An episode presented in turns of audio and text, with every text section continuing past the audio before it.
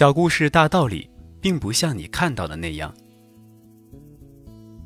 两位天使因为有事儿下到人间。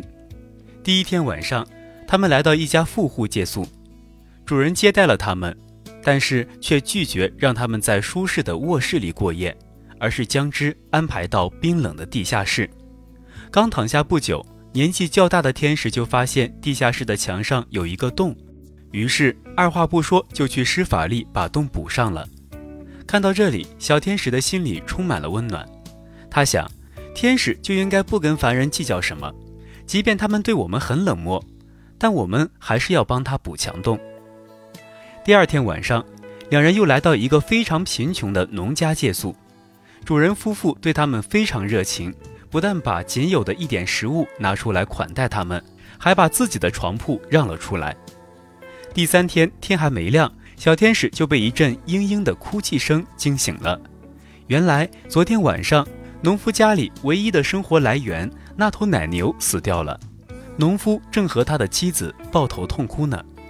但是为了不吵醒客人，两人都使劲儿地压抑着悲伤，努力把声音放到最低。为什么？这是为什么？小天使非常生气地摇醒了老天使。那个富家对我们那么不好，你还帮他们补墙洞？这个穷家已经够可怜了，而且对我们这么好。你为什么不去阻止他们奶牛的死亡呢？有些事情并不像它表面看起来的那样。老天使淡淡的回答道：“前天晚上，当我们在地下室里过夜时，我从墙洞里看到墙里面堆满了金币。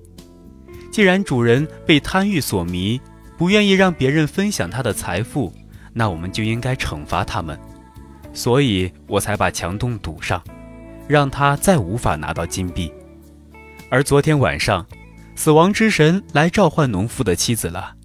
为了保护他们，同时表示对他们的感激，我让奶牛代替了他。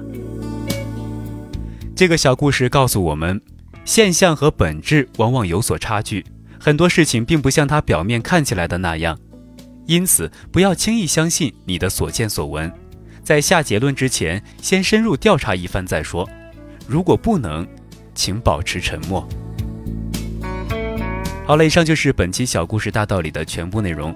如果你觉得非常有用的话，就分享给你的亲朋好友。我是东升，我们下期再见。